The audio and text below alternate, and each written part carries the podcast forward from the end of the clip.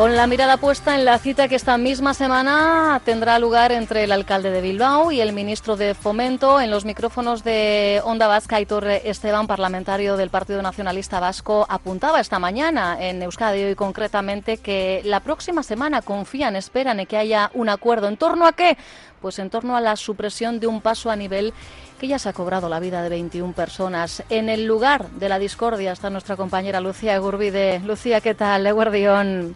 Eguardión, sí, dos pasos a nivel son bueno los que tiene este barrio bilbaíno en el que nos encontramos ahora mismo y uno, como bien dices, es el asunto ¿no? que sin duda va a marcar informativamente esta semana. Lo decíamos, el alcalde de Bilbao tiene previsto reunirse pasado mañana, este miércoles, con José Luis Ábalos para trabajar precisamente en ese acuerdo, en acabar en definitiva con la que es una brecha histórica, una brecha, unas vías que han costado la vida a 21 personas en este barrio bilbaíno. Eh, no es la primera vez que estamos hablando de este asunto a pie de calle, así que nuestro objetivo es conocer cómo reciben estas noticias, estos encuentros, estos anuncios de posibles de acuerdos, en este caso los, los vecinos. Estamos con el portavoz de la asociación, con Piru Muñoz. Piru Eguardión, ¿qué tal? Eguardión. De nuevo volvemos a estar reunidos ahora mismo bajo este eh, paso a, nivel. Eh, ¿Cómo estáis viviendo todas las últimas informaciones sobre la posibilidad de un acuerdo, de que por fin, como decimos, se saldaría ¿no? una deuda histórica en este barrio bilbaíno? Bueno, pues eh, en principio decir que lo estamos viendo con cautela y con escepticismo porque las experiencias desde luego no son las más adecuadas. Entonces, bueno, pues estamos a la espera, pero ya digo, con escepticismo y sobre todo que todo, toda esta vorágine de noticias que se han generado en poco tiempo, o sea, que se concreten eh, y que se certifiquen en algo, en algo que podamos, en algo que podamos ver como sólido, eh, como sea, como sería pues eso, datos, firmas de documentos, etcétera, etcétera, vamos, o sea bueno, no sois los únicos a los que les ha sorprendido, ¿no? En un principio ese principio de acuerdo también al propio alcalde de Bilbao se enfadó muchísimo, ¿no? La, la semana pasada y precisamente, bueno, pues ahora asistimos a, a, ese encuentro este próximo miércoles. ¿Os habéis puesto en contacto con alguna institución en este tiempo? No lo sé, ¿eh? Lanzo la pregunta así. Bueno, eh, eh, nosotros conocíamos eh, la intención del ayuntamiento de, firmar este convenio junto con el, con el, Ministerio de Fomento. Entonces, las informaciones que teníamos de parte del ayuntamiento era que un poco ellos estaban a la espera de que se diese luz verde desde allá, desde Madrid, a la firma del documento. Entonces, bueno, eh, nos, ha, nos ha pillado a todos un poco las declaraciones del ministro y, luego los posteriores eh, movimientos que se están dando. Pero tampoco, bueno, pues eh, es la información que tenemos hasta ahora. ¿Qué pasó en 2011? Porque entonces vivíamos un momento muy parecido a este. Pues sí, por eso decía lo, anteriormente lo de la cautela y lo del escepticismo, ¿no? También parece que en el 2011 estábamos eh, tocando el cielo y resulta que luego, pues, o sea, eh, todo quedó en donde quedó y de hecho desde el 2011 hasta ahora pues eh, a lo que nos hemos tenido que remitir ha sido a seguir eh, diciendo que esto hay que solucionarlo, a seguir presionando y a seguir planteándolo. Entonces, eh, la verdad es que en este barrio ya todo el mundo, la idea que tenemos es que hasta que no hay gente que dice que hasta que no ve incluso las excavadoras funcionando, que ya no se cree ni lo de las firmas. Pero bueno, nosotros en ese sentido, pues bueno, pues eh, planteamos de, que sí sería, si es un agarre, entendemos que, o sea, que tener algo firmado, que lo venimos diciendo desde hace tiempo ya, que, o sea, que, por lo menos que se den los pasos y que además de una u otra manera entendemos que si se llega a un acuerdo con firmas, con plazos, etcétera, etcétera, estaría eh, entre comillas, porque tampoco podemos decir que sea un blindaje definitivo, pero sí entenderíamos que, sería un paso importante en cuanto a que no estuviese sujeto a vaivenes de tipo electoral, de cambios de gobierno, etcétera, etcétera, o por lo menos queremos entender eso, queremos entender que con una consolidación de, firma y con documentos, eh, bueno, pues no estuviese sujeto a lo que decía antes, ¿no? A, vaivenes electorales, a cambios de gobierno, etcétera, etcétera, que es lo que nos viene pasando durante todos estos años. Que no hay que olvidar que parece que siempre nos acercamos al, al punto álgido de la cuestión cuando se acercan algún tipo de elecciones, que también hay que decirlo pero parece sí que ahora sí, bueno, pues eh, que el viento corre a favor, incluso, bueno, pues eh, el proyecto estaría financiado, ¿no? En un principio al 50% entre ambas instituciones Eh, es el tema, o fue el tema también muy candente, ¿no? En 2011, el tema de la financiación, se consiguió perfilar un proyecto contando con vosotros. Eh, ¿Se rescataría exactamente el, mismo proyecto y es el que se pondría en marcha o, ha habido algún cambio desde entonces, Piru? Bueno, nosotros por lo que sabemos en las declaraciones que ha habido a cuenta de, como decíamos antes, de las declaraciones que hizo el ministro y todos estos días, eh, la conclusión a la que hemos llegado, eh, incluso eh, desde el propio ayuntamiento, se plantea que bueno que la idea es partir de lo que el barrio eligió en su día, ¿no? dentro de las alternativas que se nos ofrecieron. Entonces, nosotros seguimos trabajando con ese, con ese planteamiento, ¿no? Entonces, me parece que, que había, dentro de las alternativas, había dos que se llamaban la 2A y la 2B, nosotros, eh, el barrio, eh, escogió eh, la que definimos como dos, porque entendíamos que la variación entre la 2A y la 2B era un problema técnico que de una u otra manera no era cuestión nuestro, no era cuestión nuestra dilucidar, sino que sería una cuestión técnica.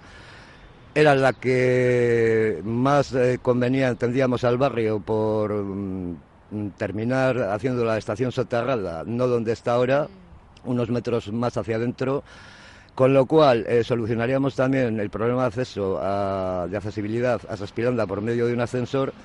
Hay que decir también que era la más cara, pero era la que entendíamos que era definitiva y que solucionaba eh, todo el problema de, los pasos a nivel de Zaragoza. Entonces, eh, dicho eso, con eso estamos trabajando y con esa idea estamos trabajando. Ahora mismo tenemos las barreras levantadas, el tránsito de vehículos es, es normal, pero hemos visto el momento en el que se bajaban, ¿no? Eh, cerrando el paso, pidiendo que se eh, cerrase el paso a peatones. ¿Es habitual que la gente se salte eh, las barreras? Lo digo porque, bueno, pues hemos visto a, más de una, de dos y de tres personas saltándose esas barreras y muchas veces, ¿no? Cuando, bueno, pues hemos asistido a sucesos trágicos, a, a muertes incluso, ¿no? Por esos arrollamientos, se apuntaba a veces, ¿no? A, no sé si una falta de concienciación, a una convivencia inevitable, a las prisas, pero vemos que la gente se lo sigue saltando. Sí, desgraciadamente este tema es recurrente. O sea, la cuestión es que al final las costumbres eh, se hacen usos cotidianos, ¿no? Y pues como decía, eh, sí es cierto que hay gente que no espera porque se piensa que sabe los horarios, o porque está harta de esperar, o porque tiene prisa, o en fin, es algo que, o sea, que no solamente lo vemos aquí, lo vemos con los semáforos y lo vemos con tantas y tantas cosas, ¿no? Que quién no ha, quién no hemos pecado alguna vez de todo ese tipo de, situaciones, ¿no? eso es real, es real. Eh, hombre, eh, eh, nosotros, nosotras siempre desde la asociación decimos que hay que respetar cuando las barreras están bajadas, pero también es cierto que, como decía antes, que las costumbres hacen leyes, desgraciadamente, y muchas veces, pues bueno, pues la gente no, no atiende al, tema este. Eh, ha sido comenzar a hablar de este tema y han vuelto a bajarse las, las barreras en este, en este momento. Eh, dándonos una vuelta también por, por el barrio, hemos visto que de cara a mañana habéis convocado una, una concentración, ¿no? Precisamente con, con motivo de este asunto para darle, entiendo, un empuje, ¿no? Sí, se nos ocurrió que, bueno, que decíamos, si el alcalde va a ir a Madrid eh, y va a estar con el ministro, pues bueno, nosotros vamos a poner nuestro granito de arena desde aquí y vamos a hacer una concentración de, pues, de 20 minutos, media hora, a las 7 aquí en, eh, al lado de la estación, como hemos hecho otras veces, un poco eh, pues por seguir reivindicando y por seguir apoyando que o sea que esto se que se resuelva de una vez. O sea esa es la idea de la, de la concentración. Y además un poco por recordarles también o sea que eh, por recordar a las, a las diferentes instituciones que efectivamente que hasta que como que hasta que no lo veamos no nos lo queremos. Claro eh, pedís una partida presupuestaria cerrada.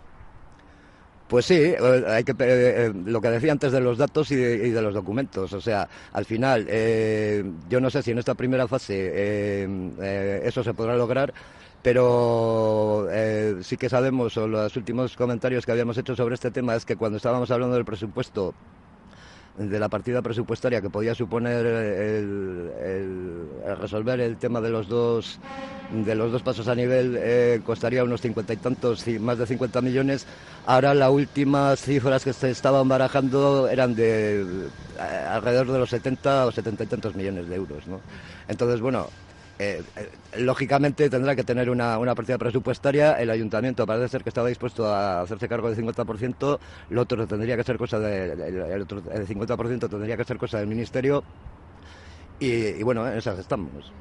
Irache, no sé si se ha podido escuchar, bueno, pues el sonido del tren precisamente eh, atravesando, ¿no? Insistimos, este barrio bilbaíno, había pues a uno de los lados de la barrera, que es lo que alcanzamos a ver desde donde estamos ahora mismo, unas siete personas esperando, ¿eh? También hay gente, lógicamente, que respeta, como es debido, esas indicaciones.